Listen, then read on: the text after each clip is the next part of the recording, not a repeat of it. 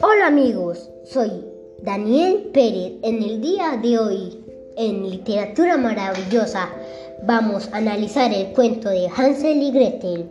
En una cabaña cerca del bosque vivía un leñador con sus dos hijos que se llamaban Hansel y Gretel. El hombre se había casado por segunda vez con una mujer que no quería a los niños. Siempre se quejaban de que comían demasiado y que por su culpa el dinero no le llegaba para nada. Ya, ya no nos quedaban monedas para comprar ni leche ni carne, dijo un día la madrastra. A este paso moriremos todos de hambre. Mujer, los niños están creciendo y lo poco que tenemos es para comprar comida para ellos, contestó el padre. No hay otra solución. Tus hijos son lo bastante espabilados como para buscarle la vida ellos solos.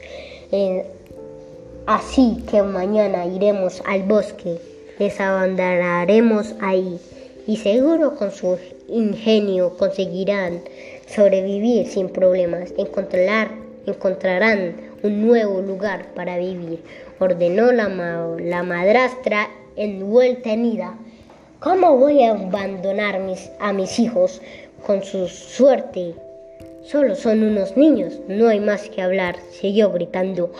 Nosotros viviremos más desahogados y ellos, que son jóvenes, encontrarán una, una manera de salir adelante por sí mismos.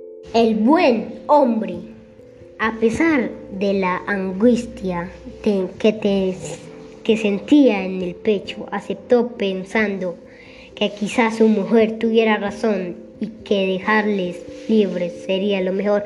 Mientras el matrimonio hablaba sobre ese tema, Hansel estaba en la habitación, continua, continua escuchando todo horrorizado. Se lo contó al oído a su hermano Gretel.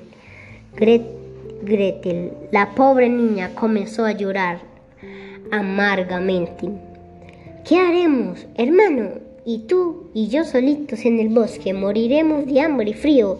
No te preocupes, Gretel, confía en mí, ya se me ocurrirá algo.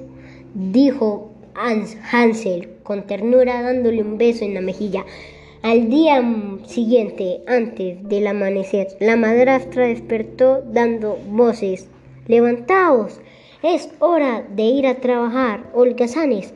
Asustados y sin decir nada, los niños se vistieron y se pusieron a acompañar a sus padres al bosque para recoger leña y la madrastra les esperaba en la puerta con un panecillo para cada uno.